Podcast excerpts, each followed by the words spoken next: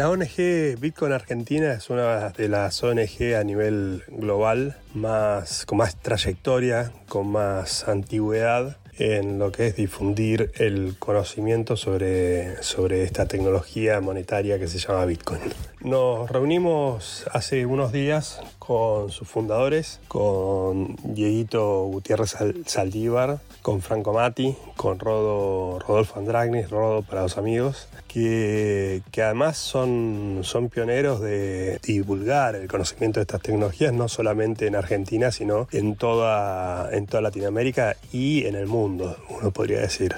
Este podcast fue un, un súper placer organizarlo, además después se sumaron, se sumó Jimena, Jimena Balone y Fersechi, Jimena eh, tiene la relación con las instituciones de la ONG y, y Fer es el secretario general de la ONG Bitcoin Argentina, que ya está varios años estuvo trabajando en esa posición y nos cuentan también no, no tanto sobre los orígenes, sino sobre la actualidad y sobre el futuro de esta ONG que tanto está ayudando a acercar el conocimiento a miles de millones de personas en el mundo, con foco principalmente en Argentina, con actividades como por ejemplo el proyecto Escuelas que lo, mencionamos brevemente y, bueno, y otras actividades como descentralizar que también vamos a estar comentando de qué se trata. Así que bueno, los que quieran saber sobre los orígenes de la ONG, sobre varias anécdotas muy divertidas, sobre cuál es el presente, cuál es el futuro,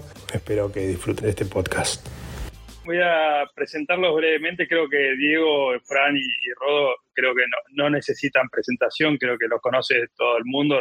Diego estuvo ya en varias Space con, igual se pueden presentar ustedes, eh, pero brevemente voy a comentar, vos, Fer, sos el secretario general ahora de la ONG, ¿correcto? Ya de varios años. Exacto, eh, ahí estamos. Y, y, Jime, actualmente estás a cargo de, de Relaciones Institucionales de la ONG Bitcoin Argentina, ¿correcto?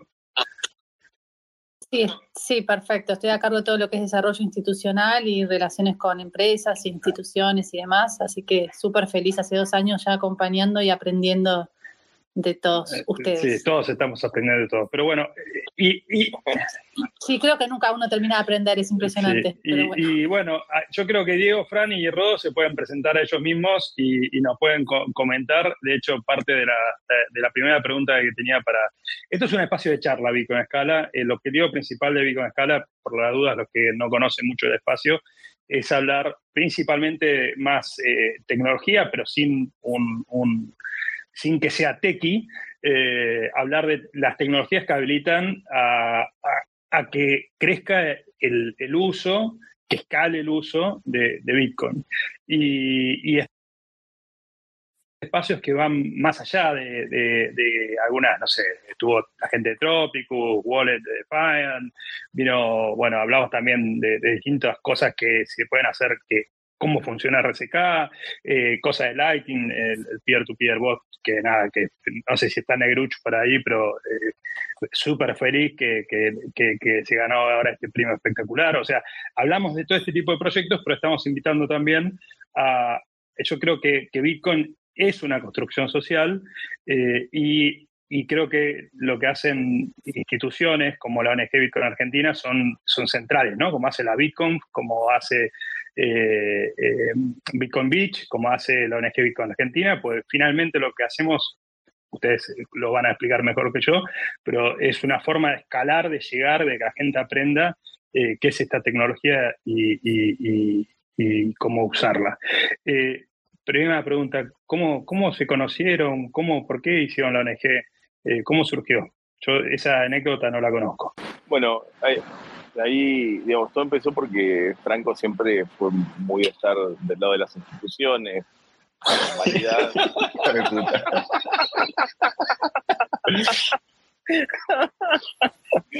no, bueno, perdón, me comí un payaso No, a ver, ¿cómo nos conocimos? ¿Quieren contar ustedes, muchachos? Yo siempre la cuento. Cuenten ustedes cómo nos conocimos, así vemos otra, otro eh, Sí, yo, justo el otro día, hace poquito, hice un tweet de todo lo que fue los inicios, eh, porque justo transferí el dominio bitcoinargentina.org, que lo tenía yo todavía, y yo hace años ya que nos tienen energía activamente, ¿no? y se los transfería a la ONG para que esté más formalmente, lo, tengan, lo tenga la, organización. Y ahí justo hice un tweet y me puse a hacer un flashback propio y personal de, las cosas. Estuvo muy bueno eso. Sí, muy lindo, la verdad, me encantó. a eso le faltó toda la parte después de la que yo estuve activo, porque bueno, todas las cosas que después no las pude poner porque no estaba, falta todo eso, que bueno, empecemos ahora por esta parte, pero puede estaría bueno que hablemos también de la actualidad y, demás. Eh, y no, ¿cómo nos conocimos? Eh, ¿Se conocieron ustedes dos? No, primero, no. Ni siquiera. No, ni siquiera, fue al mismo tiempo, ah. en, el tercer meetup. Arranco yo, arranco yo. Dale, a ver, El que estaba más atrás. La verdad es que hay un personaje que no está acá, que es un personaje que mucha gente escuchó, fue muy relevante al principio, sigue siendo relevante bajo las sombras, ¿sí? Se llama Wences Casares, ¿sí? Eh, cuando vino en el 2012, hacia diciembre del 2012, vino a Argentina de, visita de su familia, lo que sea, eh, organizó el primer meetup de Buenos Aires respecto al tema, al tema Bitcoin. Si yo ya venía dando vueltas con la idea de, organizar un meetup, pero entre las ideas y las acciones siempre hay un gap gigante. Y pues ese el primer meetup, fuimos como unas 10, 12 personas, para allá, Ariel, algunas otras personas. Eh, en un bar de whisky, ¿no? era una whiskería, si mal no recuerdo, era un... Puede ser. Allá por, sí. no tengo, en Palermo. Por Flores o... Oh, sí, no tengo idea. No recuerdo, la verdad. Y, y, la verdad es que participé yo de ese primer encuentro. Wences, eh, cuando terminó el encuentro, me dice, che, Rodo, ahí le había escuchado mi historia, me dice, che, Rodo, ¿qué te parece si, si seguís el tema del, del Meetup? Él claramente seguía pagando durante un año o dos años, creo que pagó la plataforma, me dijo, toma, ¿por qué no administras el Meetup? Al mismo tiempo, Wens es muy amigo de Diego, este, le propone a Diego ser coadministrador también de, este espacio, y, así en un, tercer evento, porque un segundo evento fue autogenerado por, le dejamos que lo generara una persona que venía de viaje de afuera, dijo, ay, quiero hacer un evento, entonces le dejamos el meetup. Eh, en un tercer evento nos conocimos Diego y yo. ¿Qué era el segundo evento?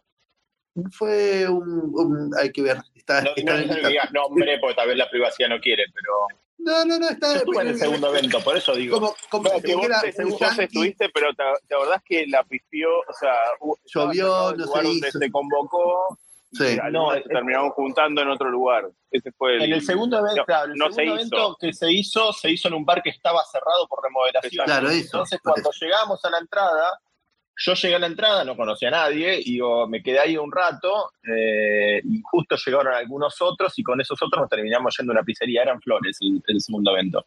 y en, éramos siete personas eh, en una pizzería, de los, ¿quién estaba? Ariel Aguilar, estaba Gustavo Rullito, estaba, bueno, hay uno que no puedo nombrar porque siempre es fanático muy de la privacidad, eh, que fue inversor en varios proyectos que surgieron de Argentina.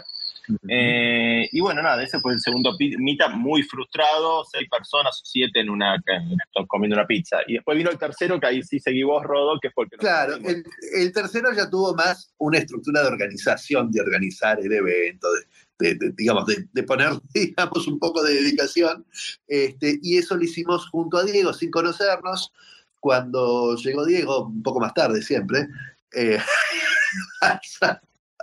salón. No, la verdad que, que, que hicimos muy, muy o sea, el comentario ese es solo porque es gratis, ¿no? O sea, digo, Tenemos todo un tema con Dieguito sistemático, con Mr. D. Este, que la verdad que hicimos muy buenas amigas con Diego y, decidimos que esto valía la pena hacerlo, hacerlo más proactivamente. Hicimos dos, tres encuentros más y, y ahí empezó a surgir la, la, idea, o sea, yo, tenía muchas ganas de armar una, una, fundación como un puente entre, o sea, algo que defendiera en, el, en, en, en los espacios más formales, sí que todavía buscaban alguna institución a la cual preguntarle, eh, que defendiera la parte positiva del, de, de, Bitcoin y, y, de la tecnología subyacente, ¿no? Y, y, entonces, claramente el camino era, era trabajarlo con Diego con, y, y otras seis personas, tres, cuatro personas más, eh, de las cuales Franco, que venía hablando muchísimo en el grupo de Víctor Argentina y muchísimo en el grupo de Democracia, una lista una lista, una lista de, de mailing que existía en su momento. Sí, Eh, ahora no, no, da, no da el tema porque justo es de la ONG este, este, este space más o menos del tema, pero estaría bueno después algún día hablar algo de lo que era previo 2013, porque Claro. había una historia previa a 2013 de- en Argentina de Bitcoin, que era toda muy virtual y completamente nada, no nos conocíamos en persona, pero había mailing list, había, había La lista Pero bueno, sigamos. EU, Eudemocracia. Eu- ¿no? La lista. Democracia, 3 de Es Games. democracia, 3D Games, exacto. Había varias cositas anteriores a 2013. Este, y, y entonces en este espacio, la verdad es que Franco venía siendo una persona que hablaba siempre con correctitud, este, no, se, no se metía nunca en, los, en las discusiones, sino que siempre aportaba con altura. Que, era un perfil que, que me parecía muy, muy acorde a, a una persona centrada con, con competencias. Y, y lo invitamos a formar parte de, de este grupo, también a un chico llamado Daniel Cruces, al a- que lástima que no está ahora, Marcelo, eh, eh, Fleischer, si querés algún día para invitarlo a Marce, es muy interesante, Manu, te, te pongo el contacto. Lo conozco, Eh, lo conozco, Marce. Bueno, Marce, que, que escribía el bitcoin.org, que era, era el medio más importante en español de Bitcoin en su momento, y, y otro que de- ahí nombró eh, Franco 3D Games, ¿sí? Eh, que era uno de los principales traders locales, que se llamaba Gusti, y, y entre los seis dijimos, bueno, hagamos este, este proyecto. Al final, al momento de, de concretarlo y de firmar, uno se fue de viaje, el otro no le daba mucho poner la cara, este, y así entonces quedamos nosotros tres como, como iniciadores de esto. Eh, arrancamos ahí ya, quizás si querés contar vos, Dieguito, dónde arrancamos en tus oficinas y... y- Sí, o sea, era la, era la sede formal. Incluso, digamos, la ONG nos llevó muchos años que, que digamos, lograr la personería jurídica, porque, digamos, primero pusimos lo que era la oficina de Sinergia, que era la software factory que yo tenía en esa época con mi pareja, y, y con, otro, con otra gente con la que habíamos armado una software factory, y, pero con la idea de armar una fundación, pero lo que pasa es que eh, nada, como que estaba lo- el gobierno de esa época estaba muy de punta o los entonces Claro. nos pasaron cosas muy particulares, como por ejemplo me cayeron a mí eh, un- unos inspectores de la UIF, pero de a pie y con, y con una actitud bastante heavy metal, que yo lo- lo- los llamé a, automáticamente a Rod y a Franco y le dije, che, vengan a hacerme el aguante que acá tengo a esta gente, con una actitud Y a Dani así Ribnik como- llamamos. Y a- Y, y estaba Dani que cayó también. Que era el único abogado, en esa época era el único abogado, alguien que sabe de leyes que se que al menos le interesaba Bitcoin, ¿no? Claro, y esto debe haber sido abril, ¿no? Entre abril y junio de 2013. O sea, nosotros recién habíamos Sí. como eh, habíamos presentado la, el- el- la intención de armar la, la Fundación Bitcoin Argentina y esta fue el- la primera reacción que recibimos. Eh, ¿Sabes, Diego? en que yo no te voy a contar en un tweet, pero sabes que yo tengo toda la grabación de todo eso, porque yo a escondidas Muy había bueno. he dejado mi celular prendido bueno. ahí grabando todo el audio y tengo toda la conversación entera, que son dos horas con la WIF en, la, en tu oficina. Nunca la mostramos, nunca la mostramos Nunca- porque no, no, la estaba diciendo hay que cerrar todo, ¿no? El principio es. La, la- la mala onda está más al principio, después a medida que avanza toda Después la- se fueron aflojando, dos horas. y terminaron, Sí, fue muy loco. que mejoró toda la onda. Sí, sí, porque es como que al final terminan diciendo, bueno, che, en realidad nosotros queremos entender esto, pero no lo entendemos, o sea, yo siempre Y después digo, le preguntaron decía como- cómo comprar Bitcoin o no. Claro, más o menos, más o menos. Más o menos porque, tipo, terminé, yo siempre digo, es como que eh, nos patearon la puerta abajo para pedirnos una tacita de azúcar, ¿viste? Es como, porque era como, era así, era como, vinieron con los tapones de punta, pero después nos dijeron, che, ¿y a ustedes les molestaría venir a dar una charla con los directores de la UIF? Y de hecho de ahí salió Sí, la... vinieron como que estamos obligados a recibirlo, o sea, fue una Claro. inspección, o sea, estábamos obligados a recibirlos, a prestarles atención, a dejarlos pasar, porque Pero era además una, legal de- medio... Claro, un sujeto obligado como es una fundación. eso, los de la UIF, eh, estos inspectores son heavy metal, no es que, digo, donde van, van, van con todo. En, Sí, no van, mandan una carta primero. Acá Eh, eh, claro, carta. eso, eso, eso, no mandaron carta, vinieron. Cuando vienen ya es porque la cosa está, se pudrió. Y nosotros lo que le decíamos, esperá, si recién presentamos para empezar a registrarnos, no, no operamos, no tenemos nada, no sé cuánto, y después como que, como dice Fran, después a- Franco, a, a través del proceso empezaron a, a, a como esto, como que a veces hay que decirnos, bueno, nos hacen el favor y ahí salieron las reuniones con los directores de la WIP y de ahí salió la resolución de cientos, así que cómo, cómo pasamos por todo ese proceso. Ahora la, fundación original siguió el proceso y, y, seguimos creo que 2014 y no sé si hasta 2015, hasta que finalmente nos dijeron que el objetivo de la fundación que nosotros proponíamos no estaba alineado con el bien común y, y, el, bien de la sociedad, así que, que no nos la iban a aprobar. Ese fue como el cierre. Sí, ese documento, ese documento también lo tengo yo, con los argumentos y todo lo que hizo el gobierno. Y, fue antes, Diego, igual, ¿eh? Fue ahí el mismo en 2013 fue. A, fines ah, de 2013, antes de la conferencia. Ok. Sí, sí, yo las fechas las perdí, pero bueno, era, me acuerdo que tuvimos bastante tiempo tratando de hacerlo hasta que... Sí, igual ah, en el camino, en, el camino como, como fundación, o sea, en, en ese año eh, había nacido también la, la Fundación Bitcoin, ¿sí? la internacional. Eh, al principio habíamos pensado en vincularnos con ellos también. Ellos habían nacido, creo que unos meses antes que nosotros. Eh, habíamos pensado en vincularnos con ellos, por suerte, y finalmente no nos vinculamos con ninguno. pero, no, fue tanto, no, fue tanto, suerte, porque te acordás que nosotros teníamos discusiones, bastantes charlas de eso, porque lo que nos dábamos cuenta es que en realidad ellos eran la Fundación Bitcoin Estados Unidos, porque en el fondo toda su función tenía que ver mucho con hacer lobby en Estados Unidos. Y nosotros decíamos, si te vas a llamar Fundación Bitcoin, tenés que trabajar para lo que, lo que son, si querés, lo, las los, los, bienes públicos en torno a Bitcoin, o sea, financia el core development, financia cosas, pero no, digamos, no te, no, no te vamos a dar plata para que vos... Sí, un lobby Ojo, espera, espera. En defensa, igual en defensa de ellos en una cosita, eh, le pagaban un salario a Gavin e incluso estuvieron por pagar un salario a Sergio Lerner, que no sé, justo se frustró porque en ese momento explotó la frustración justo cuando lo metieron a Sergio para pagarle algo. Pero, de, pero nosotros le habíamos... hicieron de ese lado, pero, pero sí, es verdad. Pero nosotros, nosotros les, justamente lo que le decíamos es, sobre, en eso te bancamos. O sea, te damos la guita, pero para que vaya a eso, no para que vaya a hacer lobby a, al, digamos, a Washington, ¿no? Como que Sería lindo, Franco, recuperar también esos mails que teníamos dando vueltas de, de esas charlas.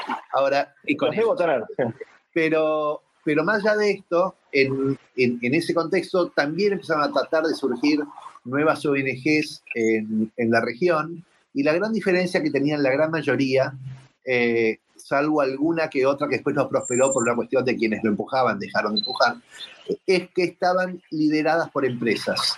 Entonces había como mucha intención de armar ONGs, pero básicamente para promover un producto propio o para que eso se hiciera en la empresa de uno o las charlas y, y tratar de empresas. O, para chapear, ¿no? Para chapear. Y de la nuestra que nació de una comunidad y era darle una institucionalidad a una comunidad, no, no tratar de ganar título, aunque bueno, Rodolfo obviamente trató de capturar.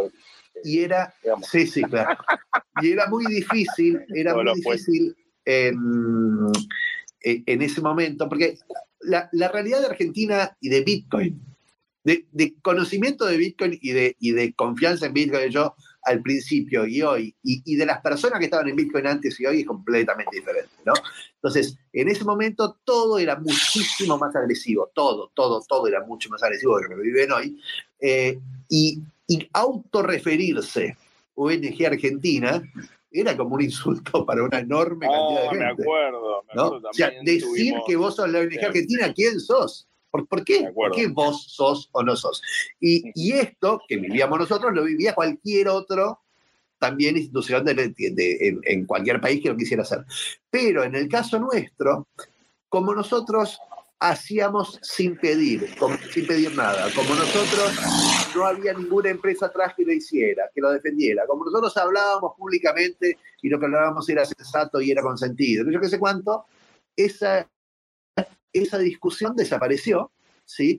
Y permitió que la verdad, que de alguna forma el ecosistema se alineara atrás de este proyecto que, estábamos armando nosotros. también hay un tema, Rodo, que en esa época no era fácil encontrarnos entre nosotros. Y no es como hoy en día que vas a Twitter, seguís a un montón de gente y con eso ya te encontrás, te vas a encontrar fácil porque estás siguiendo a la misma gente y demás. En esa época era como difícil.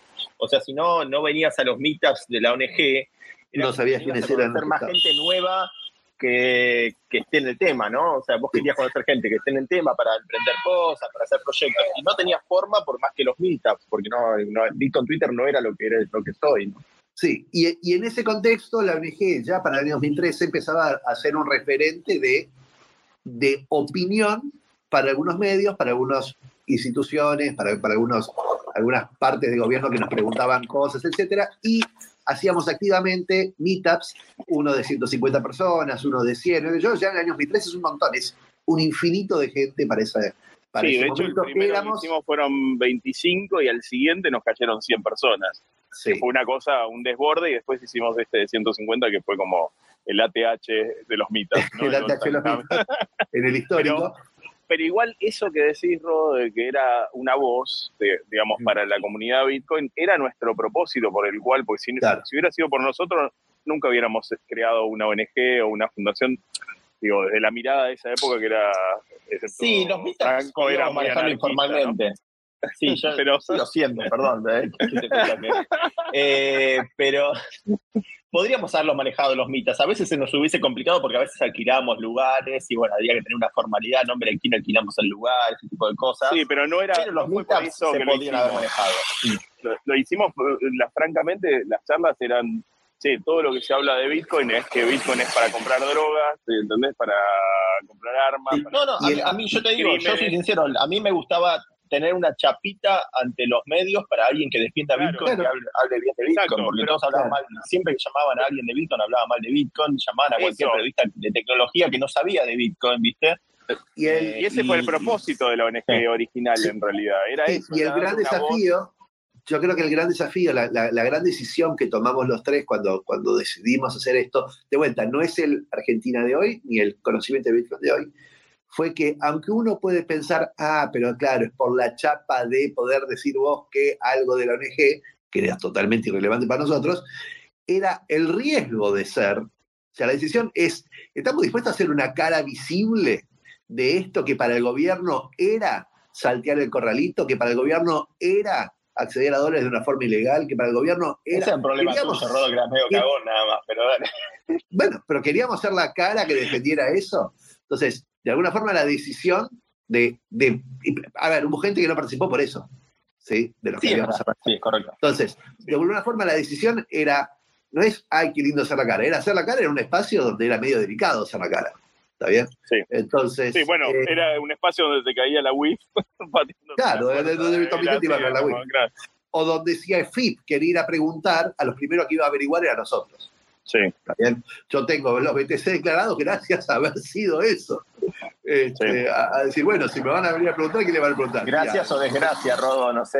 Bueno, gracias, gracias. Gracias a eso pude comprar la casa. claro. Así que, este, bueno, Bueno, un poco ese Yo creo el- que con eso ese es un poco el inicio para no cooptar todo el space, Sí. ¿no? Pero, pero ahí más o menos me parece que respondimos a, a cómo fueron de manera caótica, pero respondimos a, a cómo fueron esos esos inicios, el- un poco el propósito, al- algunas Y, pero sigamos avanzando hasta que, hasta, que, hasta que Diego y yo desaparezcamos, dale. Después de- ¿Se bajan? No, lo, lo único relevante temprano, quizás adicional que- a esto, Sí. porque el 2014 es cortito, lo único relevante es que hacia final, hasta septiembre de ese año, decidimos con Diego y Franco invertir en, o sea, arriesgar en hacer una conferencia, dado que había mucho eco de Argentina como un espacio posible y muy relevante para Bitcoin, como, como esa mirada de, uy, en El Salvador, bueno, en Argentina, con la inflación que tienen, con el control de capitales que yo, para el mundo pequeño que había del mundillo de, de Bitcoin en este momento, eh, hablar de Argentina era, uy, ese país donde tiene un montón de potencial ser Bitcoin la moneda, la solución a los problemas de Argentina. ¿sí? Entonces, y, ahí invertimos plata y vida, porque los tres meses previos a la, a la Bitcoin fue, fue básicamente no dormir. Yo me acuerdo que Sí. Rodo me mandaba Perdón, mensajes de WhatsApp y yo entre dormido, entre dormido me así, levantaba y le respondía a los WhatsApp. Bueno, en esa, en esa época eran ustedes dos, pues yo todavía no estaba tan en la conferencia, simplemente No, creo que hacía no. los pagos, sino mucho más yo. Ustedes Vos dos nos ayudaste siempre con los temas financieros, ¿no? Pero, pero Sí, con. Rodo era una cosa que tipo que, que, que Carolina, mi, mi pareja de ese momento, me decía, boludo, decime la verdad, estás saliendo con alguien, o sea, estás- tenés una amante. tenés una. Porque era una cosa con Rodo que era, no dormíamos, era todo, el- era una locura, una locura. Sí. Yo me acuerdo patente, ¿te acordás cuando cerramos la Bitcoin? Que yo había puesto unos parlantes para el, el lugar, el auditorio que hicimos abajo en el subsuelo, como un, un auditorio extra.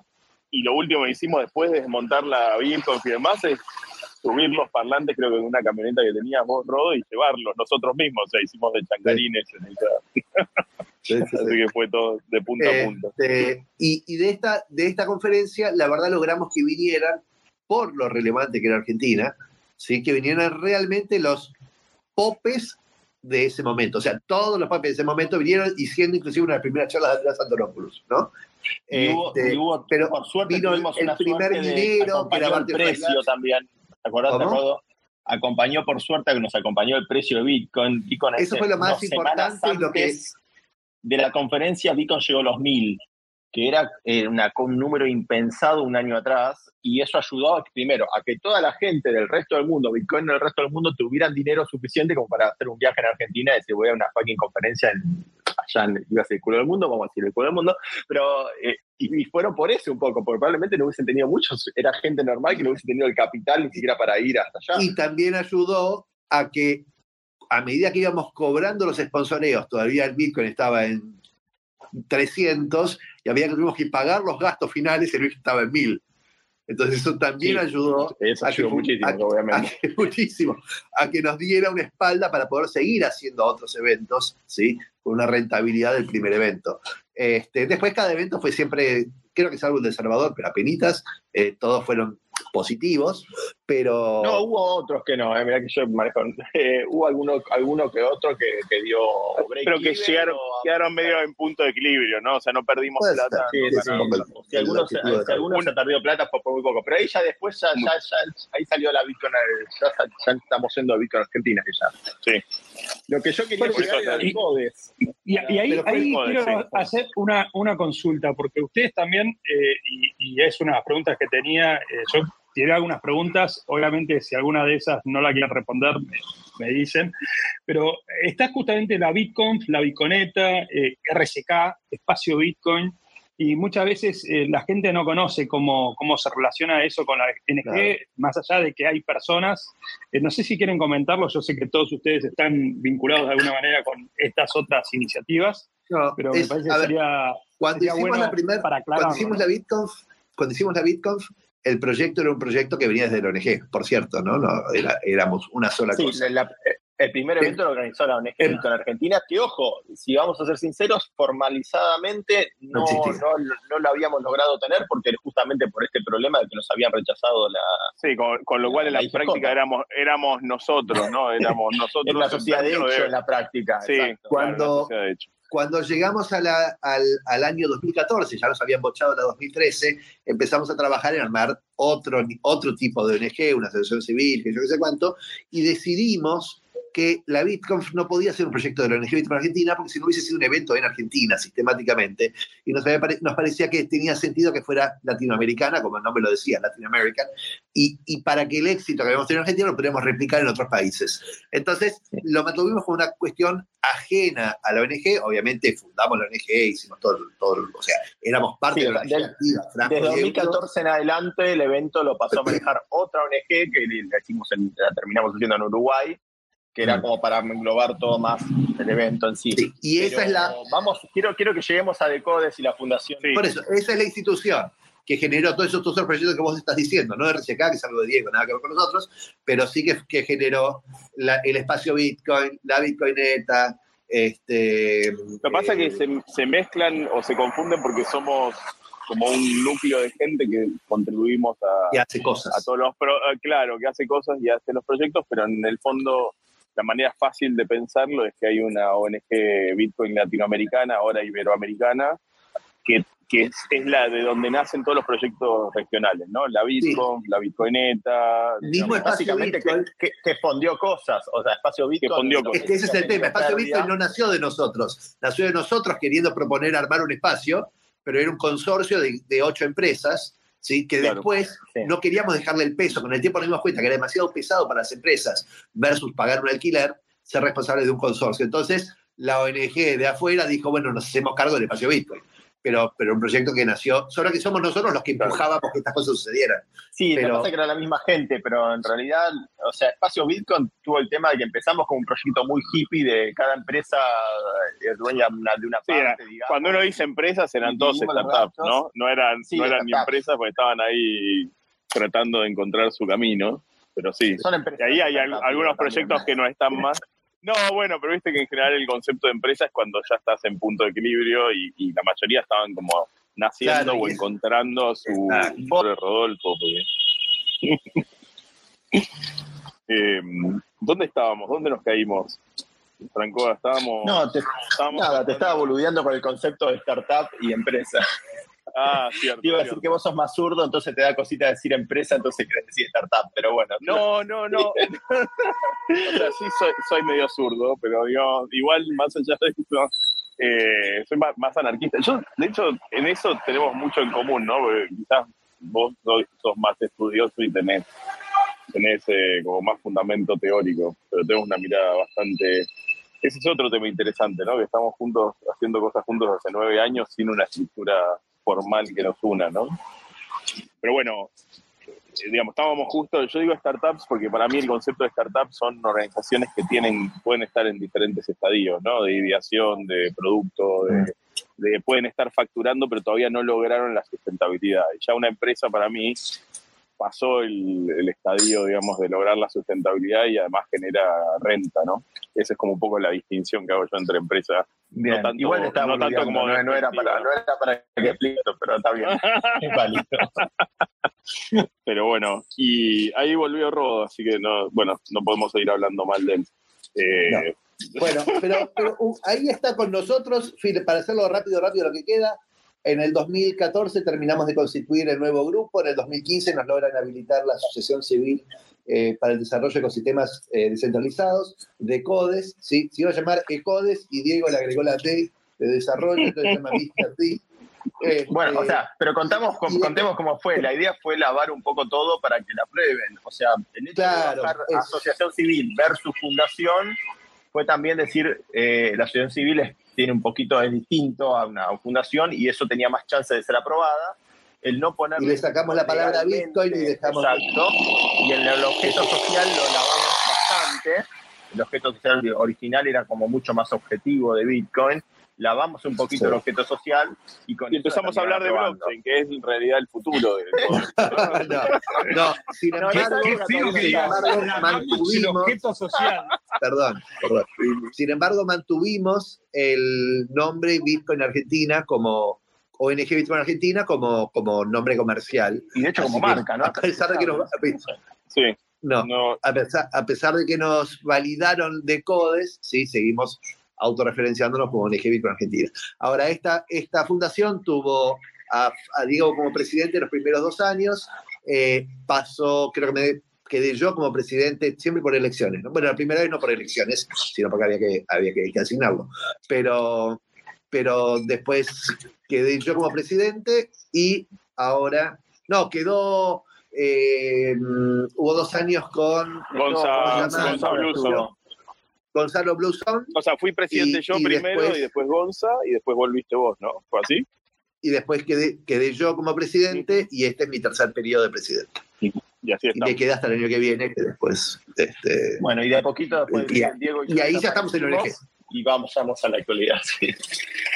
sí. Y ahí apareció Jimena Sí, que, y Fernando. Y sí, que bueno, igual estaba mucho, Fer está hace un montón, De ¿no? antes. De antes, pero, pero digo, ahí para cerrar el tema de la pregunta, digamos, ¿no? Como que vos decías, Manu, o sea, yo también me bajo de, de la ONG y demás porque empiezo RSK, digamos, y, y ya no, tampoco, digamos, no es RSK, era, es full life, ¿no? Es- es- hay que dedicarse de pleno, entonces ya ahí me bajé y, y como que también empezó, siempre nuestra intención igual fue, digamos, que, Todo. sí, que todo esto, digamos, no, no- nosotros no queríamos estar en el centro de estas cosas, queríamos crearlas porque se- sentíamos que había una necesidad, pero siempre con la idea de que después otros tomaran la posta y de hecho pasó, pasó con, con la ONG, pasó con Espacio Bitcoin, que tiene una administración independiente.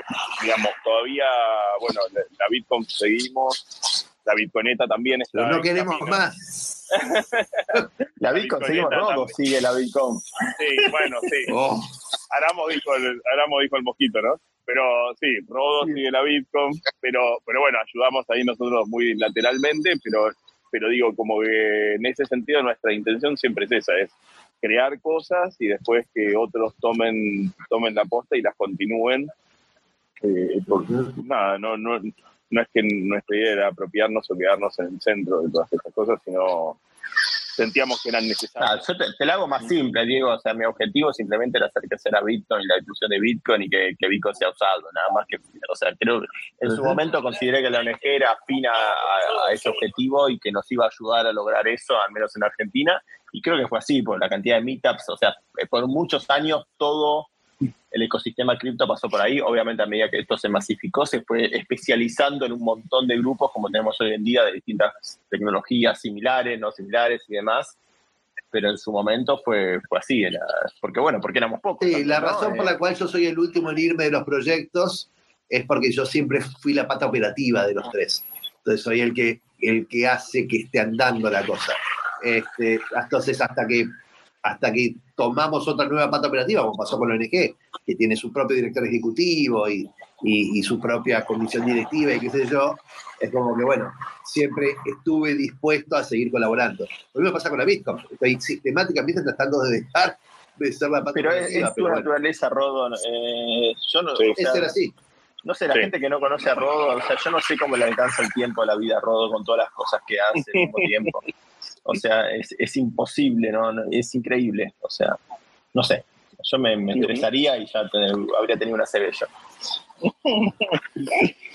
Bueno, dejemos de hablar de nosotros. Manu, por otro hago, hago una, una, consulta a todos, eh, y ahí lo incluyo a, a Fer y a Jime, eh, porque siempre es ONG Bitcoin Argentina y eso también, eh, y hay discusiones internas, yo soy miembro socio de la, de la ONG y está esta, esta discusión. ¿Es Bitcoin o es Bitcoin, eh, Ethereum, Cardano, NFTs, Metaverso? Eh, la ONG, eh, de hecho, el nombre de la ONG, la, esa asociación civil de, tecnologías, no sé. De ecosistemas, es, desarrollo de ecosistemas descentralizados y eso fue intencional cuando le pusimos ese nombre porque nosotros, como la dualidad, digamos, ahí es que nosotros entendemos que Bitcoin es el que representa ese espíritu, el espíritu de la descentralización de manera más profunda, más, eh, digamos, pero entendemos que lo que estamos tratando es justamente de fragmentar las estructuras de poder y descentralizar las estructuras de poder y, todas las plataformas que, son parte de este movimiento contribuyen a eso. Lo que pasa es que hay grados de descentralización y transparencia y un montón de cosas, pero bueno, eh, sí, el fenómeno es, todo el fenómeno. Eh, más allá de que no, digamos, que son los fundadores, si querés, creo que tenemos una identificación especial con Bitcoin, porque creemos que tiene algunos atributos y que defiende cierta, cierto ethos eh, en particular, pero no, eh, bueno, de hecho yo hice RSK, que junto con otros, ¿no? Acá, por acá estaba Gaku y otros de los cofundadores, eh, digamos, lo hicimos por una cuestión de, de justamente, y es una ISBM compatible, o sea que tiene la funcionalidad de Ethereum y está asegurado por la red Bitcoin, así que claramente hay una mirada más abierta, si querés. Dime, vos que estás hoy en la pata más operativa, ¿no? Más, más de de las cosas que está haciendo la ONG. ¿Cómo lo ves eso? ¿Es como solo Bitcoiner o lo ves como más? Dentro de, nosotros, dentro de la estrategia, lo que buscamos siempre es la promoción y difusión de las tecnologías descentralizadas en general. Pero sí, cuando iniciamos cualquier introducción a la temática, el eje va a ser siempre Bitcoin y desde ahí es donde empezamos a construir. O sea, si tenemos que volver a empezar a explicar de cero, siempre vamos a ir a la base y va a ser desde Bitcoin, pero sí queremos tener una una mirada de apertura porque es lo que va a permitir que más personas adopten y cada uno va a tener un lenguaje distinto y va a querer ingresar desde un lugar distinto. Eso es lo que me pasó a mí. Yo vengo con un perfil mucho más social, cero tecnológico, y a mí me atrapó desde ese lado, desde que yo podía encontrar un espacio para desplegarme y para desarrollarme y poder, quizás yo con mi formación de psicóloga, ofrecer desde otro lugar más eh, humanizando todos estos conceptos también, porque a veces uno se siente un poco alejado. Pero hoy la estrategia de la ONG es de apertura, siempre siendo sobre la base de lo que son los fundamentos de Bitcoin y demás. 100%, y hay que entender, que de vuelta, hay una historia que a veces cuando uno llega al, final no la conoce. Y, la historia en, el, en un momento pasó a que las monedas, o sea, en el 2016, 2015-2016, ¿sí? cuando Bitcoin bajó de 1000 a, a 120, ponele, ¿sí? Todo el mundo, el mundo, te digo, los medios, las 150 muertes de Bitcoin, eh, empezaron a decir, blockchain sí, Bitcoin no. Entonces, sí, lo, importante es la blockchain, no el Bitcoin. Entonces, la decisión nuestra de mantener, o sea, la única conferencia que mantuviera la palabra Bitcoin, ¿sí? De, mantener en la ONG la palabra Bitcoin, que era defender no Bitcoin, sino que el sistema monetario que representa, ¿sí? Parte de la confianza que las blockchains que se estaban desarrollando en ese momento, las cuatro Big Four y etcétera, yo, decían, no importa el token, lo que importa es el modelo de, de articulación de la base de datos blockchainizada, ¿sí? Entonces, mantener la palabra Bitcoin de alguna forma es mantener el concepto de que un token, token, como, o sea, con la cualidad de Bitcoin, por cierto, ¿no? Pero es parte de la construcción del consenso descentralizado, ¿no? Entonces, es, es más hoy un mensaje, es un concepto Bitcoin, más que el hecho de si es Bitcoin o si es otra cripto. Obviamente después cada uno tiene sus ideas internas, pero desde siempre la ONG ha dado charlas de Ethereum, ha, convocado, ha hecho charlas de EOS, de, digo, de, Cardano. sí, cualquier red que tenga la intención de ser descentralizada, ¿no? El, para mí la lucha era contra el decentralization washing, ¿no? Claro. Así como se habla de greenwashing, en esa época como hubo todo un movimiento de blockchain sí, Bitcoin no, que era como era como digamos, era perder el espíritu de la descentralización y decir, no, lo que importa es tener una base de datos consistente y, transparente. No, lo que importa es tener un sistema soberano. Y eso es lo que es Bitcoin, lo que representa es un sistema donde los individuos son soberanos de su dinero y nadie puede venir a confiscarles sus fondos, nadie puede venir a imponerles algo. Y eso es lo que estábamos defendiendo. Entonces no es lo mismo una blockchain que maneja una corporación que una blockchain que está realmente descentralizada, basada en teoría de juegos, eh, igual, digamos. igual, seamos sinceros, también se, le ha dado lugar a cosas que no son así, Diego, también. Puede ser, siempre hay, hay, me parece que obviamente va a haber cosas que se escapan o cuestiones, no, no digo, además primero que, no sé, creo que nosotros en este espíritu de entregar eh, las cosas también es aceptar que no necesariamente va a haber un purismo como el que hubiéramos tenido nosotros si hubiéramos estado, ¿no? Como que me parece que es parte del proceso, también lo que decía Jimena, en el proceso de masificar, de, encontrar otros mensajes y demás, puede haber cosas que se alejen, pero bueno, un poco yo lo que hablo es por qué, por qué dejamos Bitcoin ahí presente y como cuál es la esencia, ¿no?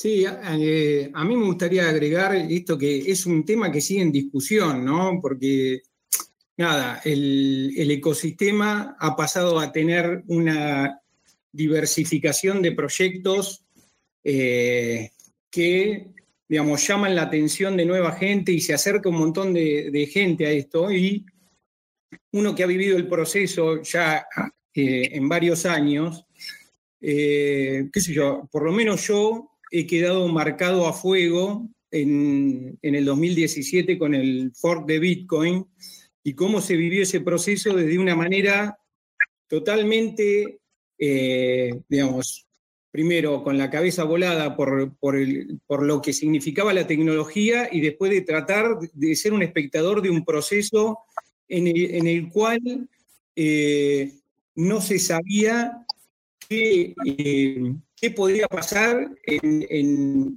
este ecosistema y estar escuchando a tratar a los referentes del tema y tratar de entender qué era lo que eh, respaldaba uno u otro. Entonces, haber vivido ese proceso para mí me marcó mucho.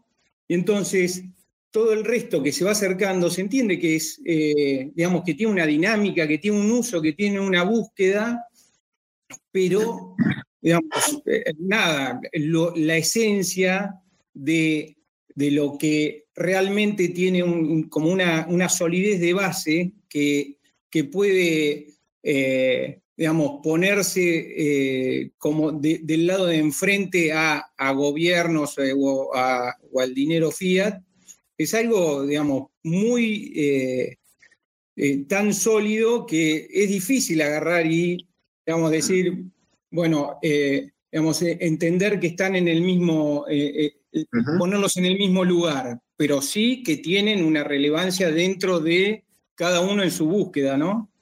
Sin embargo, yo te diría, mano, que quizás en el core, más allá de esto que defendemos, si es Bitcoin, si es Ethereum, si es, digo, la verdad es que eh, es una discusión muy activa en el grupo siempre, cuánto maximalismo versus cuánto generalismo hay, pero, pero yo te diría que lo que sí es core es que defendemos al individuo, defendemos, no defendemos las empresas, defendemos el impacto de las, de, el impacto en el, en el, usuario final, ¿no? Es una ONG que no está integrada por, por empresas, está integrada por individuos, que defiende la privacidad, que defiende el, el, la, no la descentralización de per se, sino la no manipulación de la información, que defiende la transparencia. Entonces, cuando nos invitan a participar a un espacio político, a un espacio de debate, que no sé cuánto, decidimos o no participar siempre y cuando entendemos que eso es algo que se va a poder plantear, que se va a poder respetar y, no que va a ser simplemente él que esté la chapita de la ONG diciendo que participó de esta ley. Entonces, esto nos,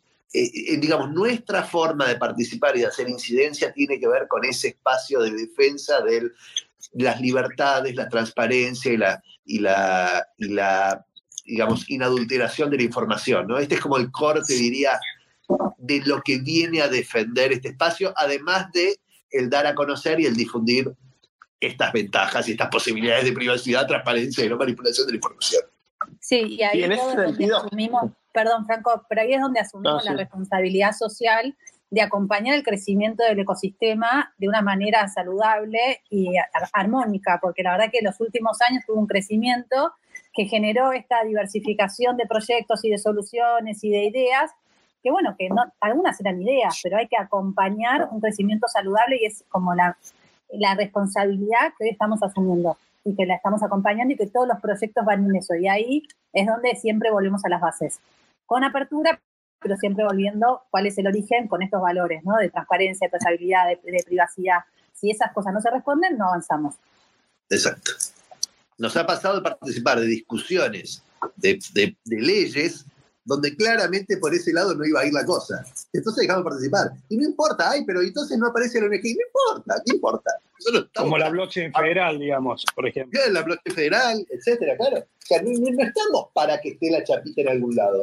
Estamos para defender lo que sentimos que defender al, usuario. Sí, ¿Sigue existiendo la blockchain federal o ya ya Sí, sigue existiendo. Ayer hablé sobre el tema con, el, con el que lo hacía y sí, sigue, sigue activa, pero con distinta, pero, pero sigue. No, y el nivel de incidencia que tenemos hoy también hace que, que no estemos participando de algunos tipos de mesa, también es una postura. Entonces ya hoy tiene, tiene una imagen y una postura y una incidencia que nos hace que nuestra presencia o ausencia está diciendo algo. Y eso fue todo el logro de estos años que ustedes fueron construyendo y que nosotros queremos seguir acompañando. Bueno, aprovecho. Eh, yo tiro una. tengo muchas preguntas. Eh, yo sé, Rodo, que vos te tenés que bajar, no sé a qué hora, pero si te tenés que bajar, avisar. Eh, la idea era arrancar con, los tres fundadores y, ojalá que se queden todo lo que quieran. Este va a ser un especie tal vez un poquito más largo, porque como ven, recién pasamos los inicios y lo que viene ahora, Jime y Fer, que nos cuenten un poco qué está haciendo la ONG ahora eh, y cuáles son un poco los planes a futuro. A mí especialmente, a mí personalmente, me, apasiona este proyecto de escuelas que me gustaría que cuenten. Eh, y después, nada, el micrófono de ustedes para que, lo, que, comenten sobre estos puntos o otros. Y también invito a, a los que quieran eh, sumarse. Ahí está quien que está esperando, supongo, para hacer alguna pregunta o comentario. Es un Bitcoiner histórico de la comunidad y, hubo otros que los veo de oyentes que los invito a que se sumen y, pregunten y participen. La ONG es de todos, así que eh, nada.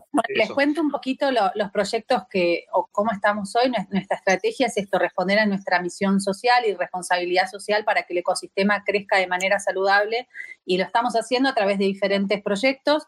Es un proyecto de participación donde acompañamos eh, con nuestros socios, con diferentes empresas, generando diferentes actividades, pero puntualmente tenemos el área de formación y educación, que es eh, donde damos cursos, tenemos talleres, seguimos con los meetups, seguimos con las charlas todos los jueves gratuitas y abiertas, bien introductorias, donde hablamos de todas las temáticas.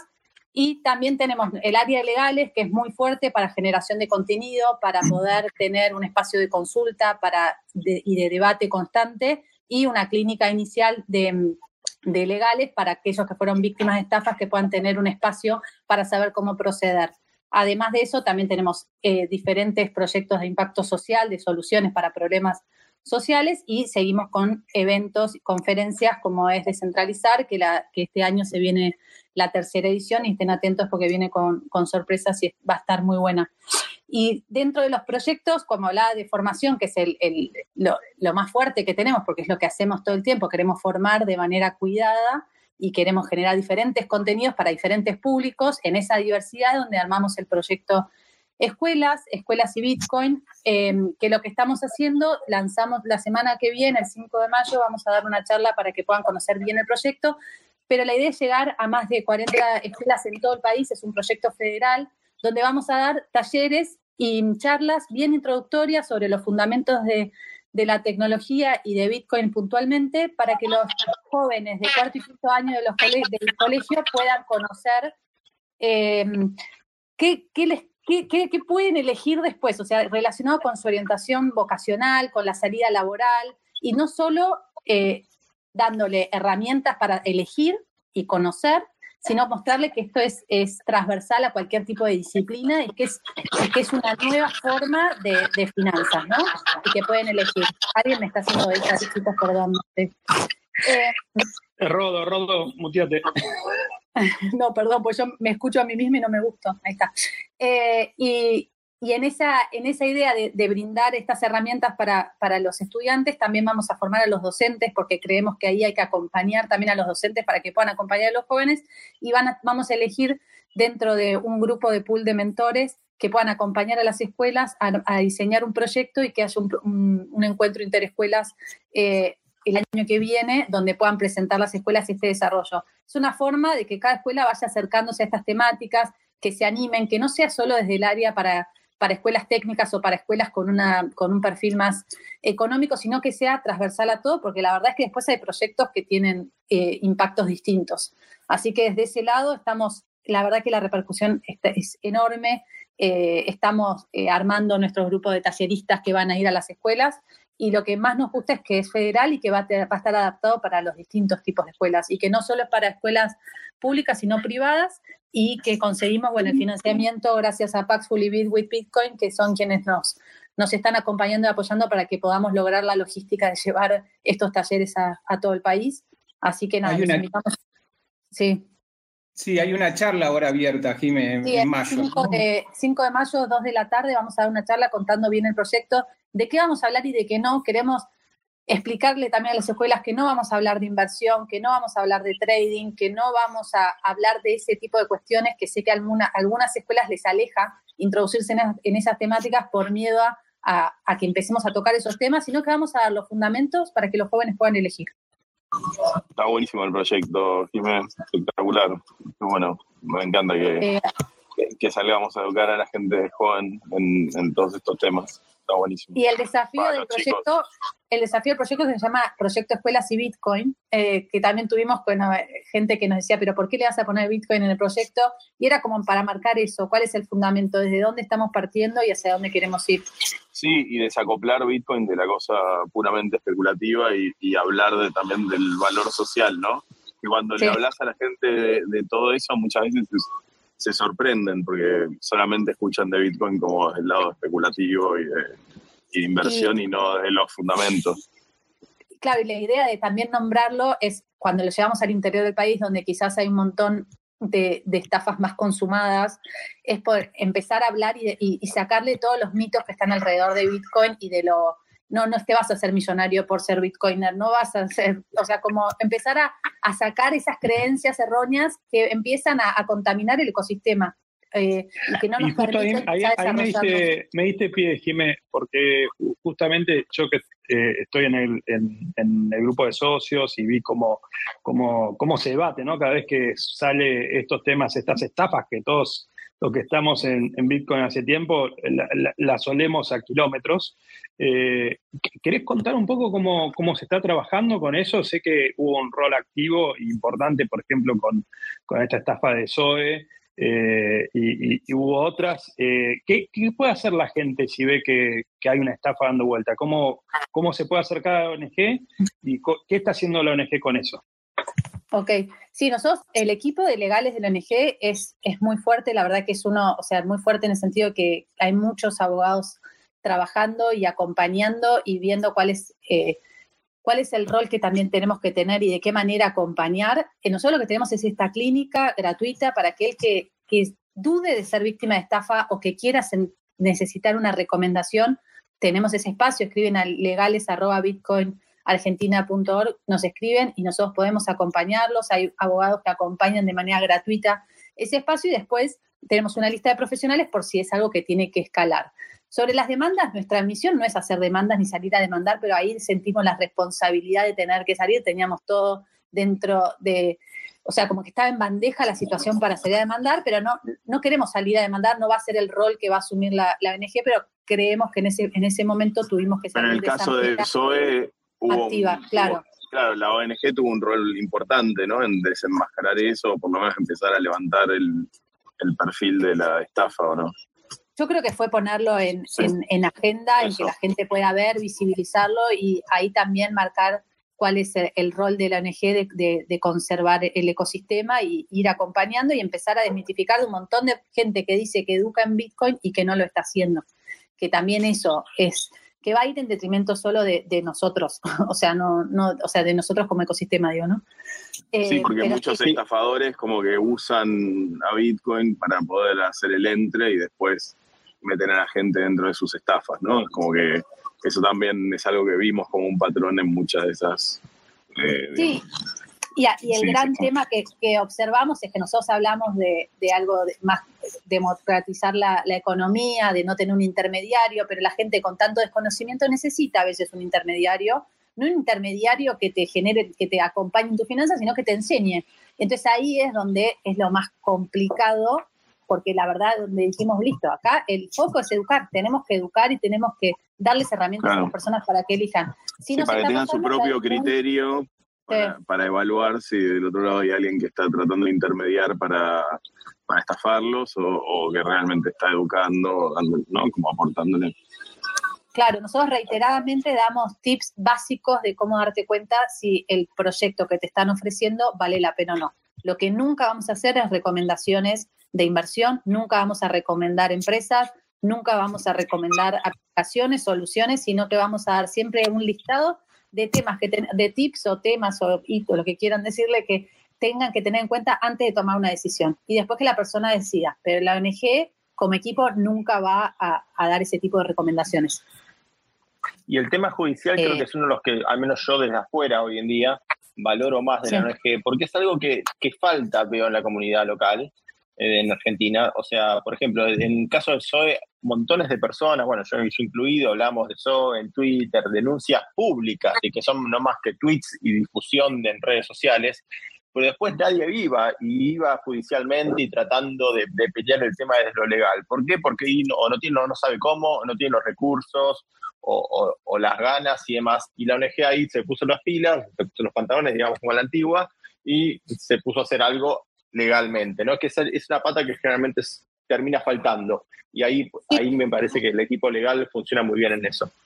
Sí, estamos trabajando desde ese lado y también que lanzamos esta segunda edición de la diplomatura en criptoeconomía y derecho, porque también lo que nos dimos cuenta es que no hay tanta gente formada en la temática. Entonces, como decimos, bueno, encontramos un problema, denunciamos, pero también tenemos que tener una responsabilidad. ¿Qué hacemos ahora que sabemos que está este problema y que hay tanta, tan poca gente formada?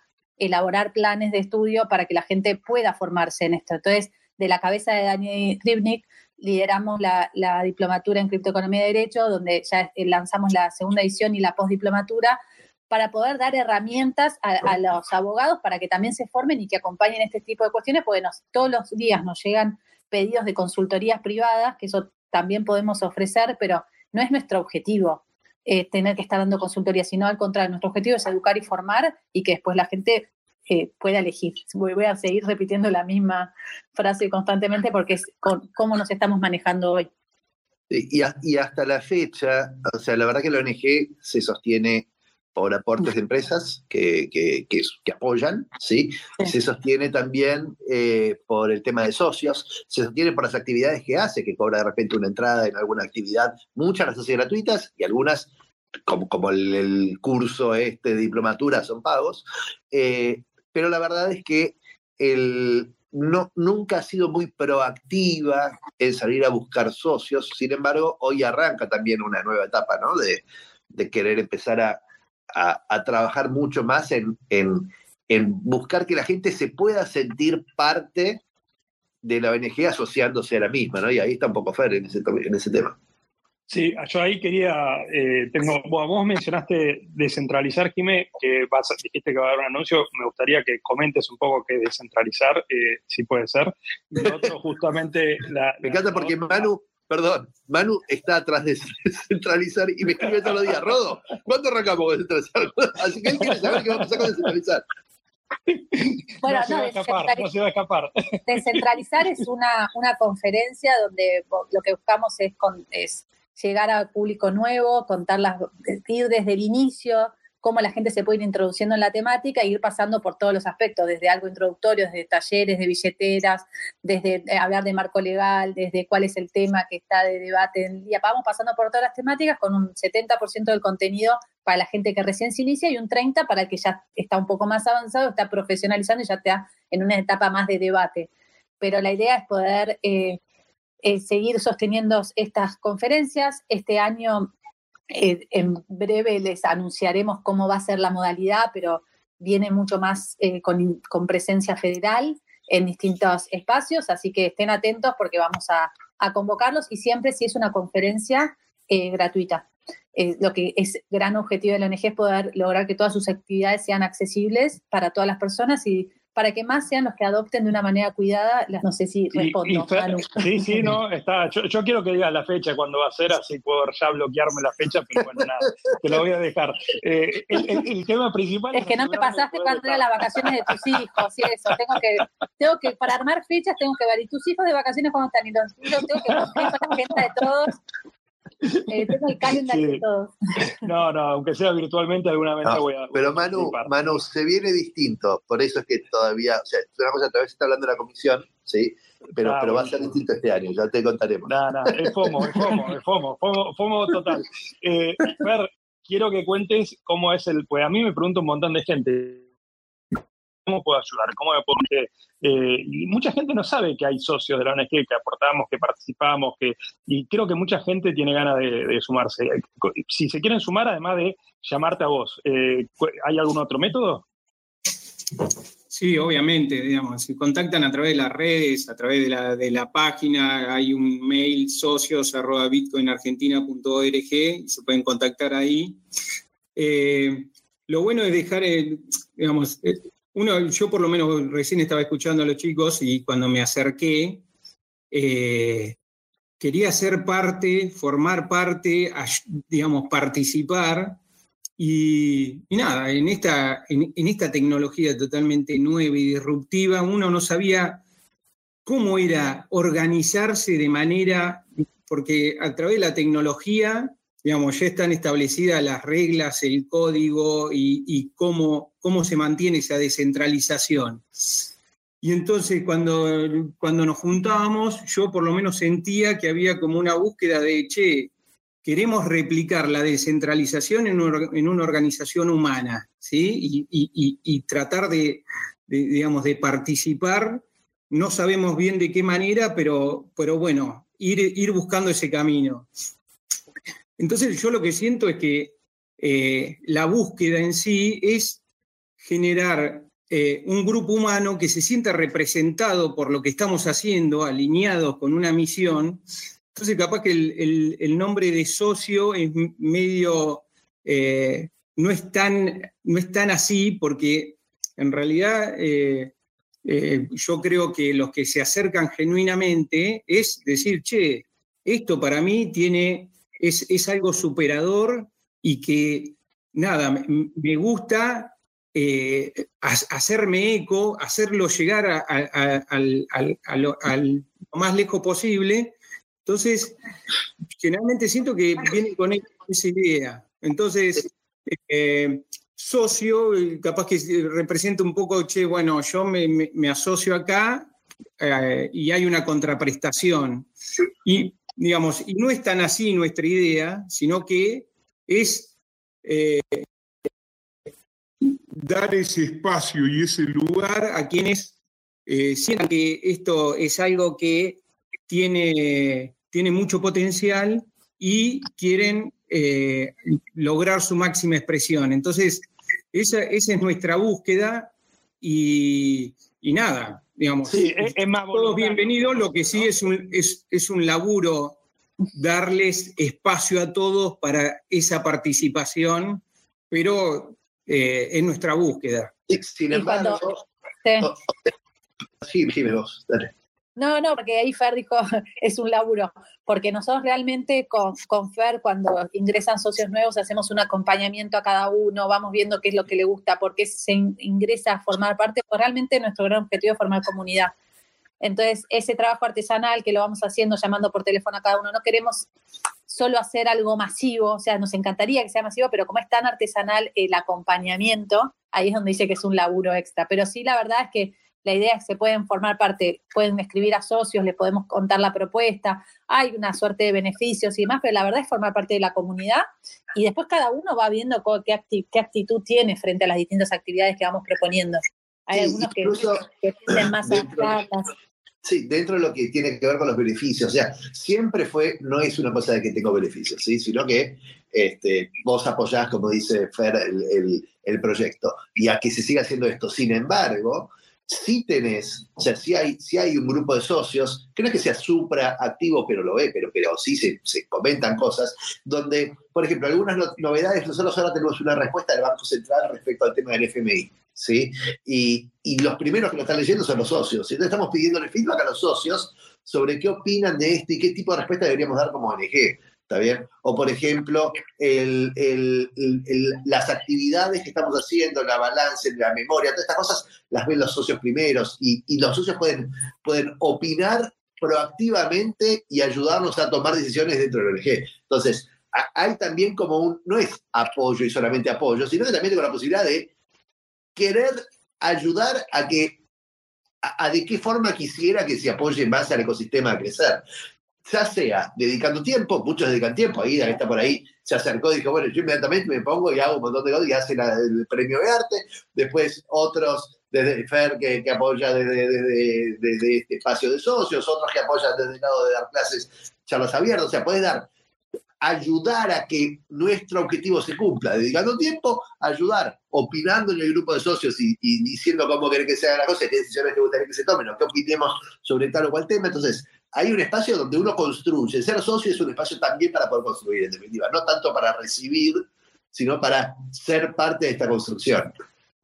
Es eso. Ahora, muchos vienen pensando que acaban de aprender. No, aprender con todas las actividades que hace el ONG para todos sin necesidad de ser socio. ¿Tienes un descuento por ser socio? Sí. Eh, si hay alguna paga, sí. Pero no es, lo, no es el core. ¿sí? El core de ser socio es, es apoyo que este tema es un tema que tiene que ser difundido y defendido, ¿no? sobre todo defendido.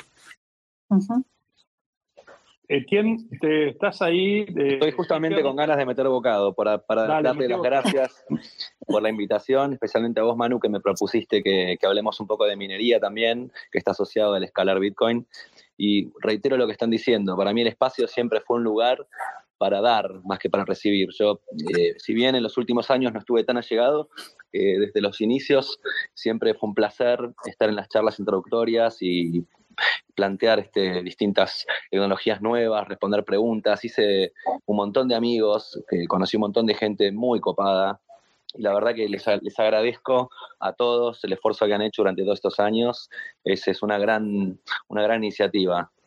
Este, por mi cuenta, bueno, yo soy un, para los que no me conocen, soy un old school Bitcoiner de clase 2011 y este, siempre fui medio, medio maxi, y siempre defendí el proof of work y en estos últimos tiempos que hay tanto ruido y tantos proyectos y que se pierde un poco la señal, es, este, es más difícil con la gente nueva al bombardearlos, hacerles entender dónde está el valor y, por qué es que no conviene estar arriesgándose, poner plata en pools en, eh, y todas las opciones que hay ahora, ¿no? ¿Se entiende? Este, bueno, básicamente yo lo que quería exponer es que en esta búsqueda de, hacer más resiliente a Bitcoin y hacer que la minería se establezca como algo eh, más distribuido y más seguro, hay muchas iniciativas, eh, como las del gas de venteo, por ejemplo, o de ir a formas de energía que están dispersas y que no son, no son aprovechables. Y lo que, lo que está pasando, me parece, es que la narrativa del, consumo de la energía de Bitcoin de a poquito está empezando a, a virar, ¿no? Y se está empezando a entender que, en efecto, Bitcoin es un plus para la matriz energética, que no solamente puede actuar de buffer, porque es una demanda que puede ser regulada, se puede apagar se puede bajar la intensidad, y eso actúa como de, batería, entre comillas, de la matriz. No solo eso, sino que encima también actúa de, eh, catalizador y, incentivo económico para establecer nuevos eh, centros y nuevas plantas de energía, que pueden ser renovables o no tan renovables, pero el punto es ese, ¿no? Eh, genera un impulso hacia mayor producción de energía y eso no puede ser malo, especialmente cuando estamos hablando de un mundo que está sediento de energía, ¿no? Así que, bueno, para no, no explayarme tanto, eh, no, no, no, quiero hacer autobombo tampoco de nuestro proyecto, pero a grandes rasgos estamos con un proyecto para capturar metano de, rellenos sanitarios. Eh, y por supuesto, bueno, vamos a minar Bitcoin con eso. Y Diego, obviamente vamos a merge RSK. Eh, a mí me parece, nada, vos me has comentado, yo, yo creo que vamos a hacer un espacio en Bitcoin Escala eh, sobre minería específicamente, me parece que, es un tema enorme, pero creo que es unos temas también para, para plantear, ¿no? Porque hay todo un tema de, ya hablamos de scams, y, siempre está este ataque, y de hecho ahora, desde que Cambridge creo que es la que dijo que Argentina, que, Bitcoin consume tanta energía como Argentina, está todo esto dando vuelta. Ese es uno de los grandes mitos que hay eh, del problema del, del POU y, la energía y que, eh, etcétera, etcétera. Yo creo que eso es todo un tema. No sé si sobre eso específicamente, Jiménez, Fer, no sé si hay charlas específicas sobre energía y Bitcoin y minería eh, como para desmitificar ese tema. Estaría bueno. Estamos dando un ciclo de, webinars que se habló bastante de energía y de esas temáticas y también con, las diferentes posturas. O sea, no, nosotros no vamos a, plantear nada, pero sí hicimos ciclos y estamos trabajando en nuevos ciclos para, para, hablar de esas temáticas y también para introducirse, para eh, conocer sobre minería, qué es y todo, porque después la gente, todo el mundo opina, pero no saben ni qué es. Entonces hay que volver ahí a ir a lo básico y explicar qué es y demás, y no solo hablar de, ah, consume mucho poco. Ahí, ahí si, puedo agregar algo. Bueno, primero, gracias, Eti, por hacer merge mining de RSK. y, me, y me encantó cuando vos decías como todo eso de que uno se sumó a la ONG a dar, un poco el espíritu siempre fue ese, y me encanta como ver las nuevas generaciones que están llevando la ONG, que también es ese espíritu de dar, ¿no? Conocimiento, intención. Sobre el tema mm, específico de minería, eh, hay que entender que Bitcoin no es un depredador energético, es un, carroñero energético. O sea, Bitcoin consume energía que otras y otras industrias no, no están consumiendo. O sea, Como el limpiafondos. Exactamente, exactamente. Entonces dentro del ecosistema energético aporta, porque en el fondo es energía que hoy no están pudiendo conseguir, consumir otras industrias, quizás porque, eh, porque no hay demanda o porque digamos, eh, sí, básicamente por eso, porque no hay demanda y Bitcoin consume a un costo marginal, porque Bitcoin nunca va a salir a competir, o por lo menos hoy en día y desde, su nacimiento nunca compitió con las industrias productivas, si querés, o que están relacionadas con, con las necesidades de la humanidad, ¿no? como siempre lo que hizo fue consumir la energía que otros no estaban, que, nadie estaba consumiendo. Entonces, genera una eficiencia en el sistema energético que como decía Eti, es importante para, hacer que el sistema energético funcione, consume energía que no está conectada a la red, un montón de cosas. Eh, y lo que yo siempre digo es que no es que hay que cuestionar el consumo de energías no renovables de Bitcoin, lo que hay que cuestionar es el consumo de energías no renovables, punto. En general. da lo mismo para que, claro, da lo mismo para que la estamos consumiendo. Solo que los gobiernos, la lucha no es contra Bitcoin, la lucha tiene que ser contra que deje de haber producción energética no renovable. Em, entonces, digamos, enfocar un problema que es de toda la sociedad solamente en Bitcoin es como de mínimo un poco deshonesto. Y, creo que de hecho hay... Sí, sí, aparte del mix, el, mix energético de Bitcoin de hecho es mejor que el promedio de muchísimas otras industrias, con lo cual desde ese punto de vista no tiene sentido. Más del 50% es, es renovable, ¿no? En este momento no sé cuál será la última métrica, pero venía bastante bien. Sí.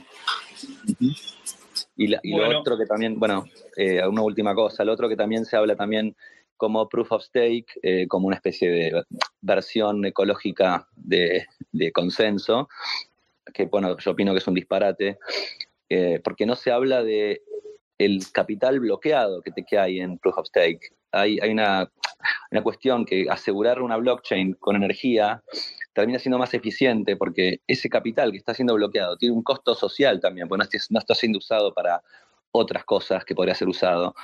Y también tiene un impacto que también es real, digamos. Entonces, como que se lo ataca desde lo energético, pero también tiene una ventaja que es que no está ese locked capital que está en el stake. Nada, eso, chicos. Gracias por el escucha. Sí, gracias, gracias. Yo te invito, vamos a armar otro, otro space específico de minería que lo tenemos pendiente. Hay, hay, hay varios eh, referentes de minería eh, para, para, para, invitar. Ahí lo veo a Frank, que sé que está con, con, vos laburando en el tema, pero vamos a hacer un space eh, específico. Yo, antes de, de cerrar, que, a ver, de cerrar, yo me puedo quedar mucho más tiempo, pero sé que algunos tenían otros compromisos. Eh, primero, si hay algo que no les pregunté, Jiménez, Fer, si quieren comentar algún tema más, y yo sí les quería preguntar a, también a Jimé y, a Fer, si, si, y también no sé si Franco Diego saben, eh, en realidad ya sé que no se está trabajando en eso específicamente, pero hay con todos estos movimientos de la ley Bitcoin en, en El Salvador, el otro día escuchamos esta república eh, eh, en África que, también, bueno, todavía no es claro si, si es eh, moneda de curso legal o no. Todavía yo no leo francés, así que y no pude leer la ley. Hoy salió que en Panamá parece que se legalizaría el, también el uso no de curso legal, porque entiendo que todas las monedas en Panamá son de curso legal, eh, porque no hay una moneda de curso legal, sino que simplemente se regula que también se puede hacer pagos con Bitcoin, entiendo que funciona así. ¿Hay alguna iniciativa en Argentina respecto a eso de, la ONG? ¿Se está, sé que ¿Hay alguna mesa de trabajo? ¿Le interesa a la ONG trabajar en eso? ¿Tienen alguna postura? Eh, tiro bomba. Sí, no, a nosotros nos convocan bastante como para participar, pero nuestra postura es que nosotros no podemos liderar un proyecto de, ley, no, no nos corresponde como organización, sino sí podemos tener una postura o asesorar en ciertos puntos. Pero después liderar una, ley también ve, se fija mucho de quién la presenta, desde qué lado, y nos termina nosotros poniendo una postura que no, no nos deja desde un lado apolítico, que es donde nos sentimos más cómodos trabajar. Eh, pero siempre que alguien se acerque y nos pide asesoramiento o revisar cuestiones, se junta un grupo de profesionales para que puedan dar una evolución. Pero no es una, una actitud de, de que salimos a buscar esos proyectos, sino que eh, nos ponemos a disposición de quienes nos necesitan. No sé si te respondo. Sí, sí, sí. O sea, clarísimo. O sea, si algún político tiene ganas de presentar o algún ciudadano quiere presentar una ley, la, ONG podría acompañar en, asesorar sobre ese proyecto. Entiendo. Sí, o hacer, una, hacer una revisión y hacer las recomendaciones que observamos, pero no desde la presentación de la misma, porque ahí le pone un tinte y nos pone a nosotros en un lugar de responsabilidad que no es el nuestro en ese caso.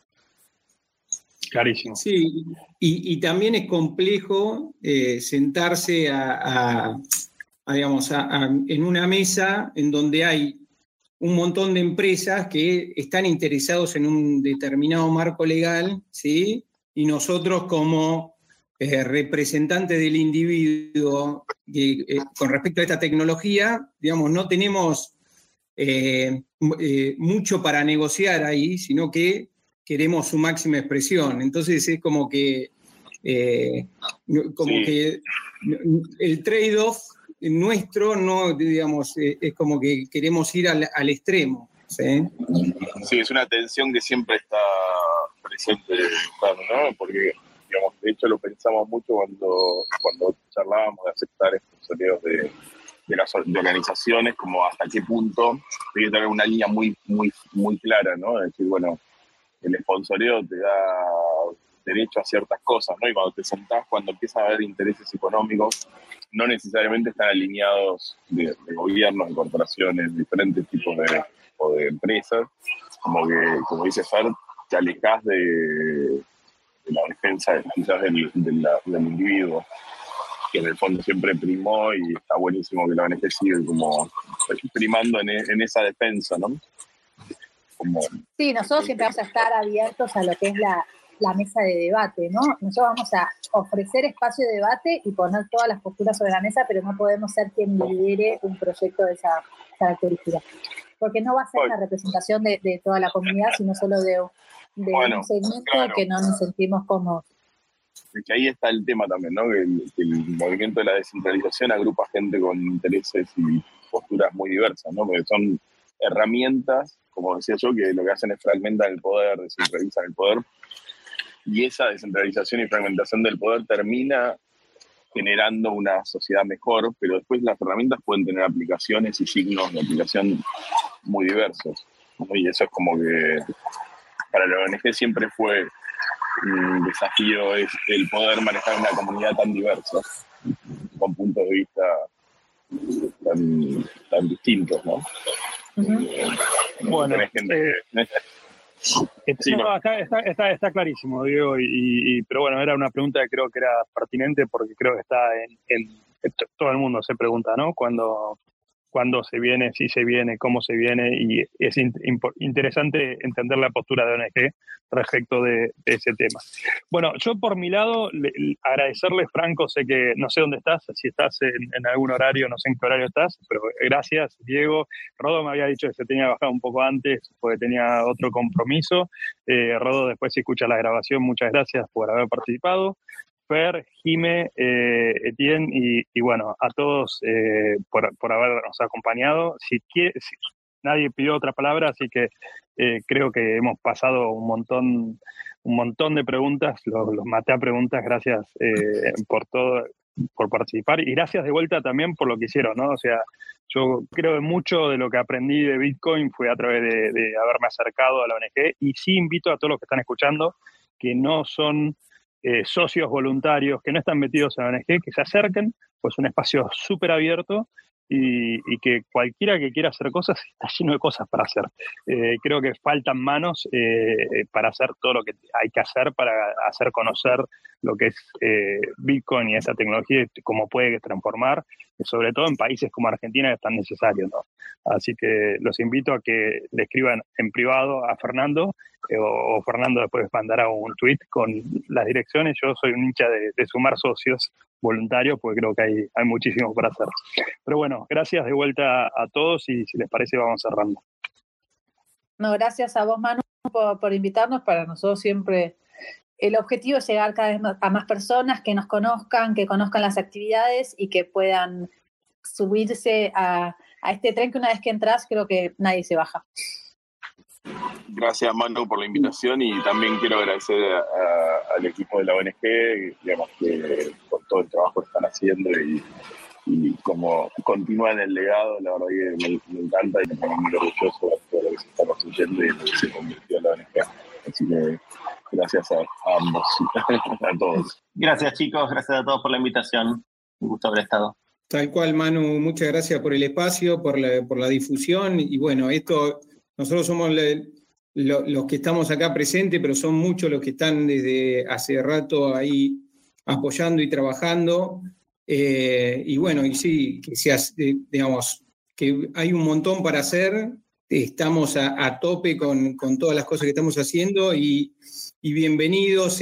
Asociarse a la ONG es algo muy, digamos, es casi un valor simbólico, son mil y pico de pesos por mes Así que son todos bienvenidos a sumarse y, bueno, seguimos, seguimos eh, esto por todo, por el resto de, de las redes. Y perdón que, perdón que vuelvo, pero quiero agradecer también a todos los que históricamente ayudaron a construir esta comunidad, como Etienne, Frank, todos los que están acá, Gaku, toda esa gente que... Gracias. Que, quizás hoy no están en, el, en la cartelera, digamos, en el, en el highlight, pero que pero que sin ellos esta comunidad no sería lo que es. Lo que es. Así que bueno. Sí, ahí lo, ahí lo veo a Fede Andrañez, que está. Fede Andrañez, hay tanta gente que. Ari, Javi. Javi, eh, o sea, esta es una comunidad llena de gente que, bueno, eh, eh, sí, la verdad que muy valiosa y que, gracias a ellos hoy en la comunidad es lo que es. también sumarlos al agradecimiento. Bueno, un abrazo a todos. Chao, chao. Chao, hasta luego. Gracias. Abrazote. Saludos. Saludos, Gaku. Bueno, creo que fue un poco más de una hora de podcast con, de charla con amigos, eh, realmente muy buenos amigos que, están ayudando a difundir eh, todo lo bueno que, hace esta tecnología por, por la humanidad. Y, la verdad que, muy contento la, anécdota como la de la UIF antes que se constituya la sociedad, que ya aparezca el organismo controlador del Estado tratando de regularlo, es una anécdota como un oxímoron perfecto. Pero bueno, muy, muy divertido, muy entretenido y lleno de novedades. Síganos en redes. Bitcoin Escala tiene un, grupo de Telegram que los invito a todos a sumarse, a aportar, a compartir, a proponer temas para conversar. Y bueno, vamos a estar próximos, próximos spaces, se vienen súper interesantes. El, próximo espero que se haga salir la edición antes que se emita y si no, bueno, seguramente este podcast va a salir antes del podcast siguiente que se va a tratar sobre el POPEG en RCK y cómo se, cómo se hace, cómo se mantiene, cómo, qué seguridad tiene atrás, cuál es el roadmap a futuro de, mejoras, con, mismo con el equipo técnico que está atrás del mantenimiento y el desarrollo de esas piezas clave de RCK. Así que bueno, espero escucharlos a todos ahí como siempre, los jueves a las 19 horas de Argentina. Eh, a veces cambiamos por horario español, pero bueno, eh, no se lo pierdan. Un abrazo.